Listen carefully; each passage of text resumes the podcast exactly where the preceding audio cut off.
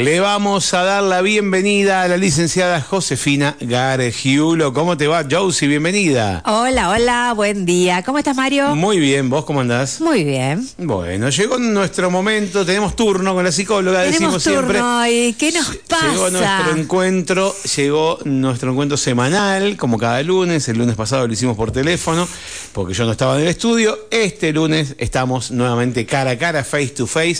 ¿Cuál es la diferencia entre silla, sillón y diván? Sillas, sillones. ¿Me estás diciendo de dispositivos? Eh, no, en, en la, En la, en consulta. en la consulta. Claro, sí, por eso, dispositivo.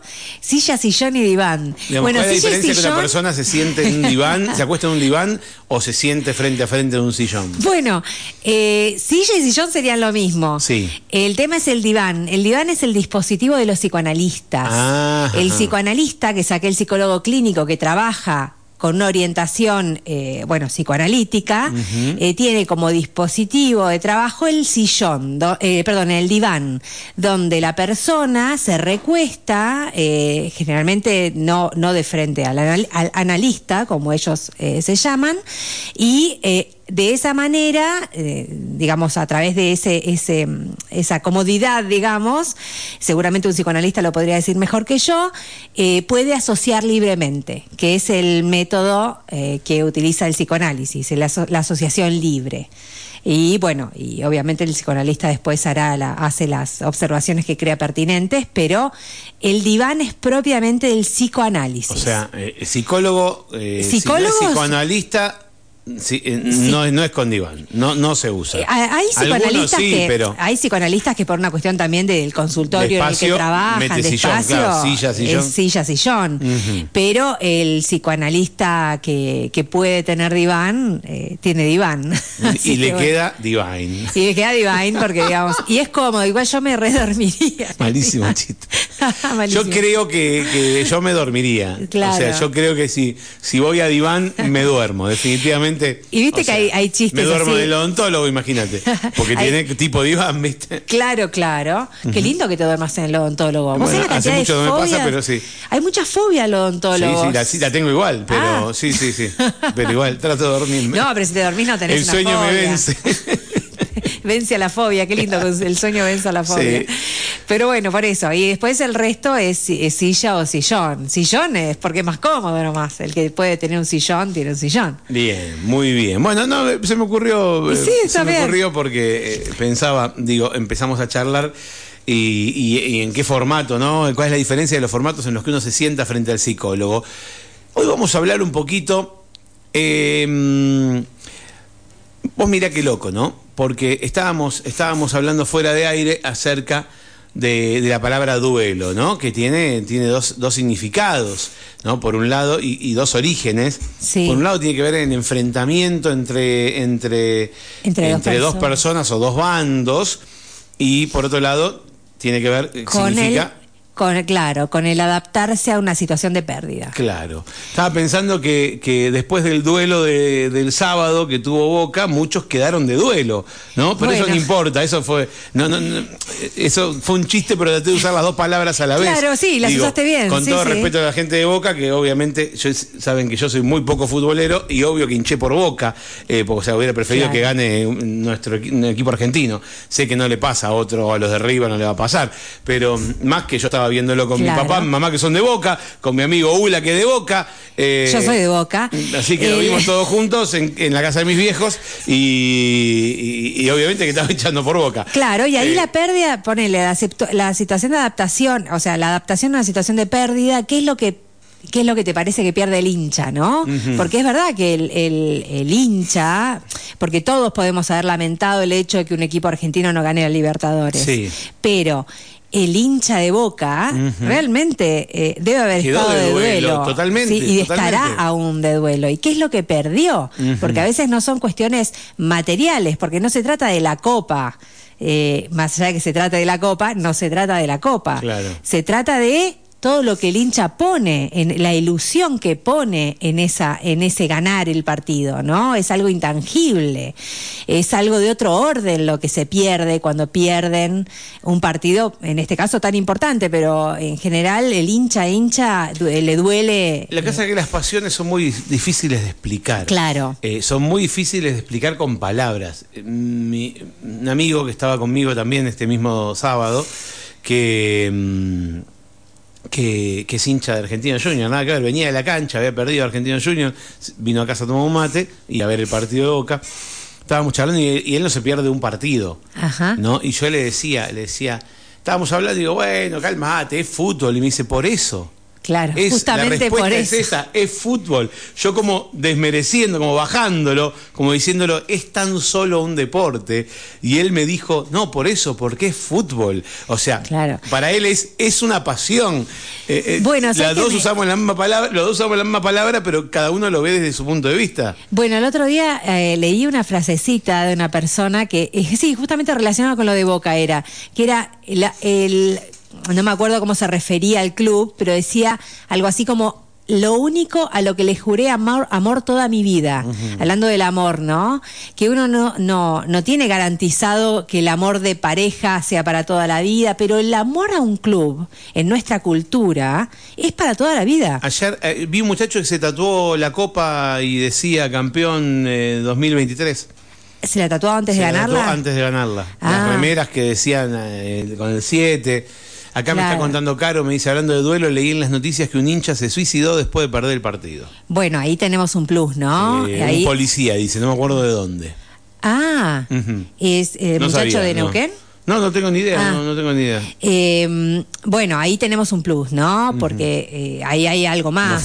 sí, sí, ahí ya no, no se trata solamente de que siento tanto amor, claro, ahí hay, fanatismo, pero sobre una base eh, que posiblemente había otro desorden eh, o, o por lo menos una personalidad altamente impulsiva.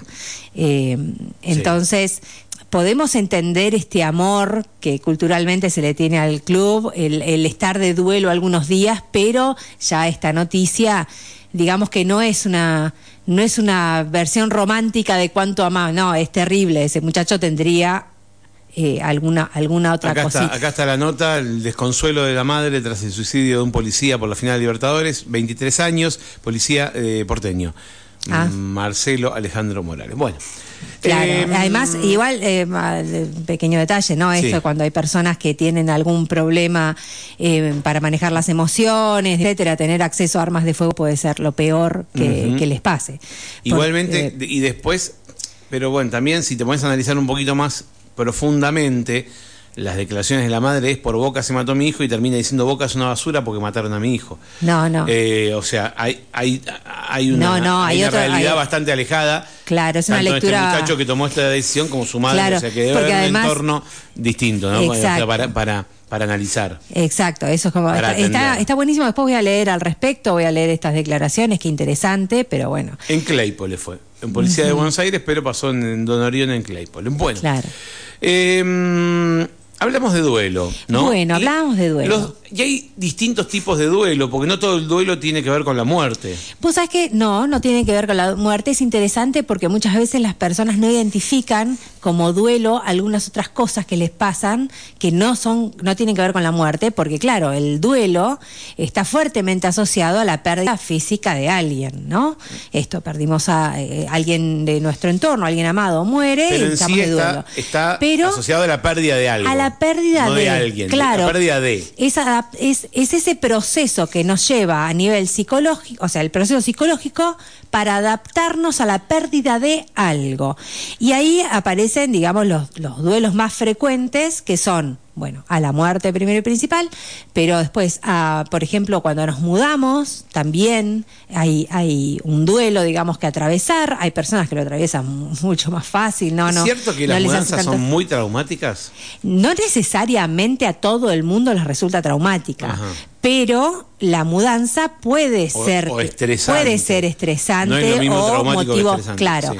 eh, puede ser motivo de eh, estrés o de, o de duelo más que nada cuando se trata de algo no deseado no buscado o si bien y acá este es un tema interesante que eh, te comentaba fuera de aire eh, ¿me estás escuchando? ¿Sí? Ah, bueno, perdón, yo dejé de escucharme a mí misma. Viste que me pasa, hasta en vivo me pasa esto. Te Em, estoy mirando. Hola. se quedaba Sí. ciega. Em, Te la llamó un médico. perdonen, perdonen oyentes. Pasan Sí. cosas raras en mi mente. Em, Tuvo un lapsus. bueno, un, un tema que está muy en boga, digamos, actualmente, eh, digo desde el punto de vista de psicóloga que trabaja con pacientes, es eh, la solicitud de atención de personas que han eh, via- que están viviendo en el exterior Que- desde que hace relativamente fueron, poco, claro, afuera. que, que han emigrado y que eh, pasado un tiempito empiezan a pasarles cosas a nivel emocional. Entonces esas personas eh, están siendo, digamos, un, un, vamos a decir entre comillas, nuevo público del de los psicólogos. Del psicólogo. Del psicólogo. Claro, porque inicialmente, o el primer tiempo, los primeros días es una vacación, es la sorpresa del lugar nuevo, adaptarse, digo, todo al exterior. y además es todo el, el- es toda la expectativa que tienen de, de lo digamos de lo mucho que pueden crecer de acuerdo a digamos estas personas que se van del país se van porque primero digamos tienen cierta desilusión con la situación actual eh, en nuestro país y luego ponen mucha mucha mucha expectativa en el lugar de destino. Entonces claro una vez que llegan eh, empiezan a vivir, digamos, esas expectativas, la, emoción de quizás algunas unas cosas que son distintas efectivamente, pero transcurrido un tiempo empieza, eh, empiezan, no te digo todos necesariamente, acá no estamos hablando de, todos, pero lo cierto es que se está viendo mucho eh, lo que se llama el duelo del migrante. que, ah, insisto, es más o menos terrible de acuerdo a lo muy o poco obligado que uno se fue, ¿no? Una cosa es el refugiado, el que se tuvo que ir escapándose Sí, sí, de una situación terrible, y otra cosa es el que se fue por propia decisión. No obstante Igual eso, todos tienen el derecho al duelo, digamos, claro, y todos seguramente tienen un Ah, poco de duelo, claro. más o menos. Era lo que iba a decir. Entonces ambos, ambos lo pueden atravesar. Y encontramos que empiezan a, a- a- a entrar en un estado. A ver, vamos a entender esto. El, el duelo se parece a la depresión. ¿Sí? Se parece. Más allá de que las clasificaciones más modernas incluso las confundan, eh, yo siempre voy a insistir en que no es exactamente lo mismo, por eso digo que se parece. El duelo tiene un- un- una, una, una emocionalidad muy parecida a la de la depresión. Pero el duelo es eh, tratado con El- antidepresivos. Mm, Bueno, no, no debería Ajá. tratarse con antidepresivos a menos que la persona al duelo se le superponga una depresión efectivamente. Claro. Em, ¿Se superpone o se puede convertir? en- se puede, se o puede sea- superponer o se puede convertir. Ajá. Eh, entonces, y eso depende también de la persona, porque hay personas que han tenido, eh, por ejemplo, eh, depresiones a lo largo de su vida, o un trastorno depresivo mayor, o un trastorno depresivo eh, de mediana intensidad, y quizás llegado el momento de atravesar un duelo, se deprimen. Sí, porque ya tenía la- el antecedente de, haber, de haberse deprimido. Pero bueno, por eso eh, en la consulta, digamos, hay que ser muy cuidadoso a la hora del diagnóstico diferencial. Yo soy de las que tienden a no patologizar el duelo, sino que el duelo es duelo, la depresión es depresión, a menos que haya signos visibles de que la depresión, digo, que el duelo se transforma en una depresión o que es depresión lisillana. Entonces, lo que tenemos es que, algo que se llama el duelo del migrante. Que, Sí. que yo sin desmerecerlo, pero que obviamente me da la sensación que es menos fuerte que un duelo de pérdida absoluta, o sea, de muerte. Y lo que pasa es que el duelo de la muerte es la certeza de que a esa persona, de la ausencia de esa claro, persona. o sea, de 100%. Entonces- Vos te vas, podés seguir hablando con lo que o sea, con la familia que extrañás, podés seguir mirando un montón de cosas y hasta volviendo cada tanto. Claro. Contra un duelo de una muerte que, que no tiene. Claro, más son distintos, exacto, distintos. son distintos. La- el duelo por la muerte es la- el duelo del, eh, del- de ese, ese otro que ya no vas a volver, es de la, de la ausencia presente todo el tiempo, ¿no? Ese primer llamado de buenos días que no, no vas a tener nunca más, bueno, los que lo atravesaron lo conocen bien, ese primer cumpleaños, esas primeras fiestas, esos primeros segundos. Eh, en el caso del duelo del migrante, es un duelo orientado al, al a la pérdida de lo que era cotidiano y ya no lo es. Entonces, si bien pueden hablar por teléfono y hacer videollamada, por ejemplo, con sus padres vivos, con sus hermanos, empiezan a, extrañar fuertemente la reunión, la cuestión social. Entonces, lo que refieren es esto, extrañan juntar la juntada con amigos, extrañan ir a tomar una cerveza con eh, los amigos, extrañan un domingo eh, comer la comida de su mamá, eh, extrañan y empiezan a extrañar cositas chiquititas, el sabor de. Una vez una persona me decía que extrañaba el pimentón dulce. cocinar con el pimentón dulce de acá porque el pimentón dulce del lugar donde esta persona se había mudado era, picante. Era distinto, no era pimentón dulce. Entonces extrañaba el sabor de la comida que ella lograba en, eh, en Argentina que no lo lograba allá. Mira. Eh, después otra persona, digamos, que refiere eh, muy reiteradamente que extraña que encontrarse con alguien, que ese alguien simplemente se ponga a charlar y que de la nada te, te invite o te invite a la casa. hacemos una juntada este domingo. El domingo claro. La cosa muy social que tenemos nosotros naturalizada, que en otros lugares no, pasa, no te dan bola, no te dan cabida y además es adaptarte a la nueva realidad de inmigrante que es algo que acá hasta que no, o sea, no lo ten, el que nació acá no no conoce esa realidad o sea, ni, vos ni yo nos hemos, hemos sido inmigrantes. Porque toda la vida, porque nuestra vida es así. Claro. Digamos, nuestra vida fue de nos juntamos el domingo, che, a ver cuando nos juntamos. Claro, en cambio cuando de pronto vas a otro lado, hay personas... Eh, Culturas. claro. esto es estrictamente cultural. tenés que adaptarte a una nueva cultura y extrañas o duelas tu cultura. Es así, tu cultura, tus costumbres, desde lo más chiquito. Que insisto, quienes, lo, quienes, por ejemplo, ahora tengan el plan de irse, lo verán como, ay, qué pavada esto, sí, a mí no me va a pasar, si yo lo manejo. Bueno, estas personas que, que, que, digamos, llegado el momento, empiezan a hacer este duelo, son personas que también pensaron que no les iba a pasar y cuando empiezan a pasar los meses en ese nuevo, nuevo lugar de destino, le empiezan a pasar cosas. Eso no significa que la solución sea volver o volver a... Eh, además, de hecho, hay veces donde no se puede, insisto, ¿no? hay veces donde no se puede. no volver. Em, entonces, es un duelo, y el duelo es eso, es un proceso. Es el proceso de ir abandonando, digamos, o acostumbrando, sería adaptándose a la nueva realidad que no va a tener que ver necesariamente con esa realidad que uno dejó, eh, que la verás con nostalgia, que la, que la recordarás con, con cariño y a medida que va pasando el tiempo te vas adaptando cada vez mejor a la nueva realidad. Lo que pasa es que hay que darle tiempo. El proceso, el duelo es un proceso que lleva tiempo. Hablando de tiempo y de distintos tipos de... Hablamos del duelo del migrante, nombramos el fallecimiento, también eh, hay otros, nombramos el... La mudanza. Boca con la Libertadores. Ah, bueno. Eh, digo, el fanatismo, sea Boca o cualquiera, ¿no? O sea, eh, no lograr, em, no hablamos de la separación, ¿no?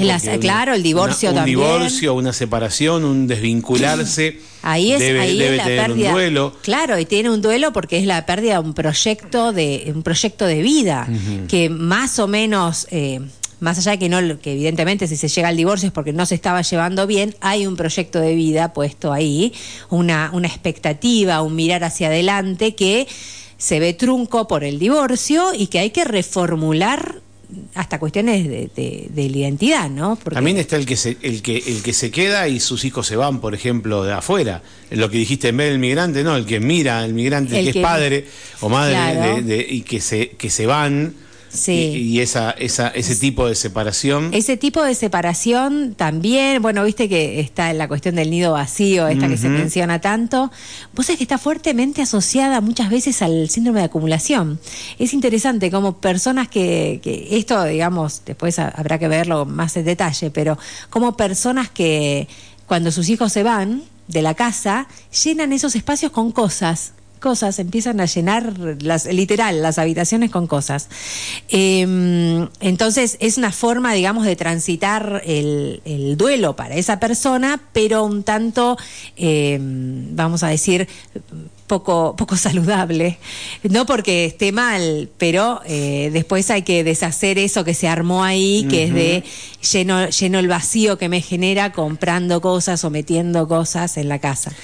Y yo Eh, te estaba, estaba- tema, estaba sí. por irme a cuánto es, es lógico o cuánto está bien que dure un duelo. Depende, depende del tema, porque yo te nombraba todos Sí. como para. Me imagino que cada, que cada temática debe tener un tiempo distinto. Tal vez no, tal vez decís no. Claro. Pero cuánto es sano Sí. o que no, no preocuparse. Claro.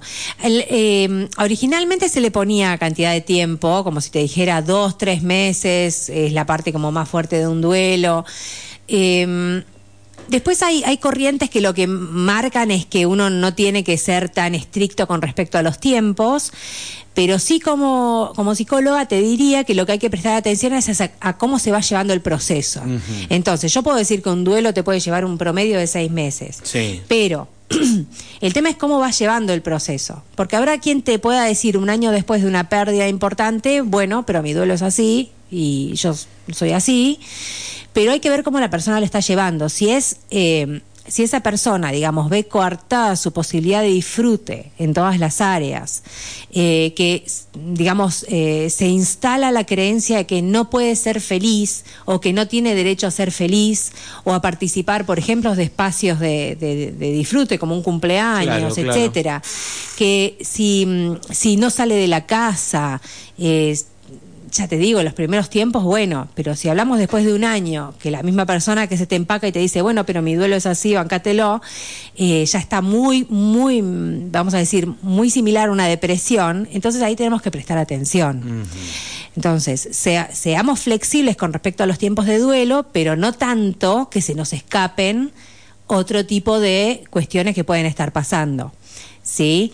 Eh, el- una cosa es el duelo, otra cosa es el dolor de haber perdido a alguien. Por ejemplo, en el caso de, de casos más extremos, que es la pérdida de, de un hijo, eh, vos no podés decirle a esa madre o a ese padre que no sientan el dolor por la pérdida por el resto de lo que les quede de, de tiempo de vida. Pero de ahí a, a- a vivir de duelo, o sea, sería como antes el vamos a hacer una semejanza con el luto, ¿viste cuando antes las personas directamente se vestían todo el tiempo de negro, no escuchaban más música, no se permitían eventos sociales y bueno, eh, eso era, el, el luto era en realidad un ritual, ¿no? Un tiempo hasta tanto se pudiera salir de vuelta. Pero si una persona vive como si como todo el tiempo de luto, vamos a decir, Sí. ahí ya estamos quizás frente a alguna, alguna cuestión que, que podemos dar una mano. Eh, así que una cosa es el proceso de duelo, que puede tener un tiempo estimado, pero más que nada hay que fijarse cómo está pensando y cómo está actuando esa persona después de un tiempo. Y otra cosa es el dolor, que el dolor, el extrañar, la nostalgia, eso lo cargarás todo el tiempo de la vida, Claro. todo lo que, lo que haya que cargarlo. A ver, me dicen, hola chicos, algo que siempre me pareció terrible, dice Roxana, es el duelo no duelo. No sé cómo llamarlo, dice, que es la situación de pérdida incierta, lo que pasa con los desaparecidos y sus familias. Eso siempre lo imaginé muy doloroso, el no saber qué pasó con tu ser querido. Siempre dije, cuando alguien se muere, sabes lo que pasó y tenés el proceso, pero cuando una persona desaparece, debe ser desesperante y muy doloroso. Claro, Sí, tal cual. por un lado, el duelo por la ausencia, pero también porque no está, No, no, que no ahí- sabes si Claro, está vivo o no está vivo. Claro, ahí no sabes si la persona está o no está. Es distinto a cualquier otro tipo de duelo, porque de hecho lo- eh, me animaría hasta a decirte que ahí no se puede, no se puede hacer el duelo, porque el duelo es sobre algo que perdimos o que no tenemos y tenemos la certeza de que no lo tenemos. Claro. En cambio, porque yo no tengo los sabores que comía en mi tierra, no tengo a mi abuela, no tengo, pero cuando alguien eh, te lo roban, eh, en el caso de los de esto de los, los niños que pueden estar desaparecidos, los desaparecidos de la dictadura, etcétera, eh, es, es terrible, pero no tenés la certeza, nunca el, ce- el cerebro, digamos, nuestra mente, nunca eh, está preparada de esto. Pensá en el velorio. El velorio está hecho para que tu muerto, al velarlo, digamos, el ritual es un ritual de despedida. Entonces, tenés a tu muerto, lo velás, te despedís, y si no querés velarlo, en algún momento vos seguro te despediste, Claro. por más que sea en la morgue, Es- es y cerrar- hay un cerrar cierre. físicamente, claro, cerrás, cerrarlo. que- cerrás para iniciar un camino que es de duelo. En cambio, en el caso de la, des- de la desaparición, eh, es, es mucho más traumático y terrible y perdurable porque no, no, no hay tal cosa. Por eso se usan eh, cuestiones más simbólicas. Hay un hay un famoso, no sé qué profesión tiene, que hizo como un acto psicomágico con los padres de desaparecidos. Eh, yo no, no adhiero a este tipo de cuestiones, pero lo cierto es que si les sirvió, digamos, como un cierre, como si fuera una despedida desde lo, desde lo imaginario, desde lo simbólico, para, eh, para ver si estas, estas personas podían cerrar esta, esta, esta cuestión. eh, de, alguna manera dar por muertos a sus seres queridos y, seguir adelante. Pero es, es lo, lo de siempre, no tenés la certeza. El duelo se comienza con la certeza de una pérdida. Bien, bueno, bueno, hablamos de duelo hoy. Bueno. Tema, tema, tema que Para iniciar una semana gris. para, para sí, Eh, no, igual es un tema apasionante y, y en realidad muy amplio, ¿no? Lo lo- en mi caso, digamos, lo toqué así como muy por encima, pero es, apasionante, es amplio, es un tema eh, difícil, pero muy gratificante de trabajar también. Eh, cuando atendés eh, pacientes que at- atraviesan este, vos ah, recién hablábamos del tiempo, cada uno tiene su proceso y, y- y no tenés un promedio de tiempo en el que te lleva este tratamiento, si podemos llamarlo de alguna manera. Claro, el acompañamiento puede ser todo lo que... Sí, yo siempre digo acompañamiento en el caso de duelo y puede ser todo el tiempo que la persona lo necesite. O sea que acá el tiempo está puesto por el paciente o por la- el consultante, no por mí. Y lo que yo voy observando, sí, más allá del acompañamiento, es esto, estos indicios que me den cuenta de si es un duelo normal, un duelo dentro de lo esperable o si en algún punto se va transformando en otra cosa o es otra cosa. No, no se lo estoy diciendo a la persona todo el tiempo, obvio. Eso es algo que yo Claro, voy observando claro. y voy y voy tomando nota mental de lo que va pasando.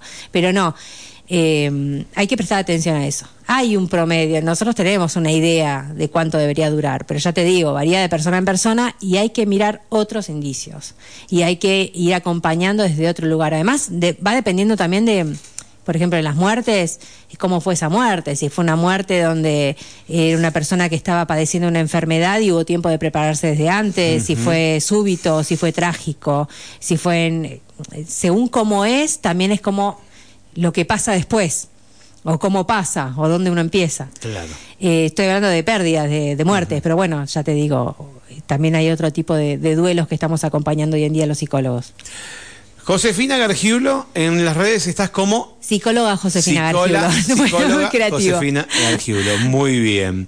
Bueno. ¿Nos encontramos el lunes que viene? Nos encontramos el lunes, Si Mario, quiere. gracias. No, gracias a vos. La escuchaste, la psicóloga Josefina Gargiulo, la psicóloga de cosas que pasan.